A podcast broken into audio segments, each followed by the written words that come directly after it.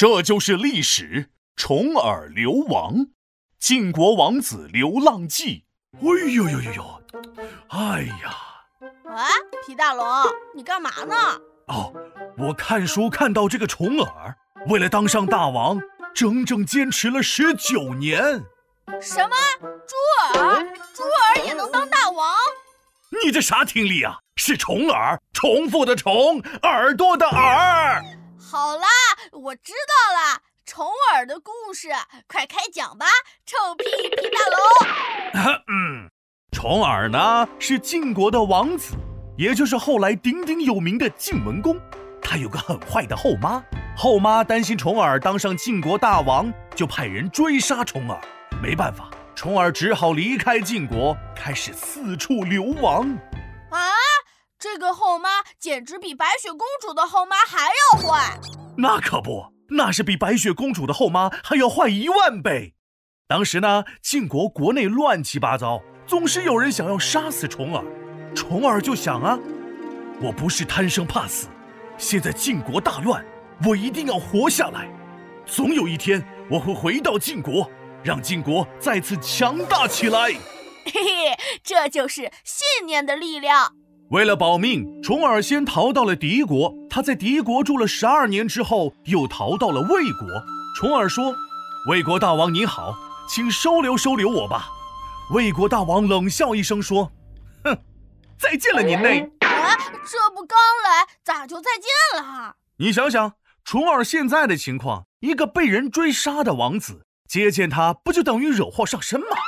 俗话说得好。”龙游浅水遭虾戏，虎落平阳被犬欺。得志猫儿雄过虎，没了毛的凤凰不如鸡。嘿嘿，所以魏国大王心想，那就相见不如再见，拜拜吧你。我呀，和重耳一样，天天被皮大龙调侃，那是闹落平阳被龙欺呀。啥？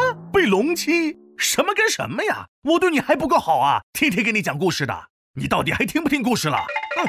哎，听听听，好皮大龙，帅皮大龙，继续讲呗。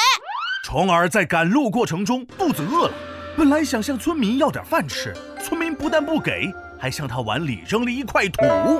什么？让虫儿吃土啊？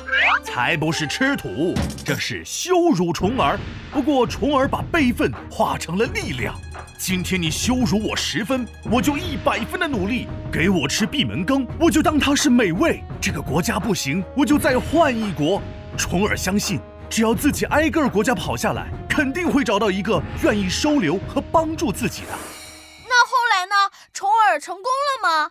重耳去了齐国、郑国、楚国、秦国，一国一国又一国，那是遭到了无数的白眼和嫌弃啊。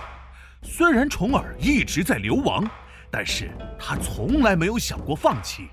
最后，最后，哎呦，皮大龙，别卖关子了，快说呀！哎，最后呢，重耳在秦国得到了秦国大王的帮助，咬牙坚持十九年，历经波折，终于回到了晋国，夺回了王位。他成为了历史上有名的晋文公。我的妈妈咪呀！儿，哦不不不不，重耳的命运真是一波三折呢。那不仅一波三折，而且一波好几折呢。你想想，他流亡在外十九年，直到六十二岁才回到晋国成为大王。要是没点毅力，那不是早就放弃了？我决定了，我要学习重耳，坚持和皮大龙抬杠，说不定十九年后我也能成为大师级的人。No no，哎呀！皮大龙敲黑板，历史原来这么简单。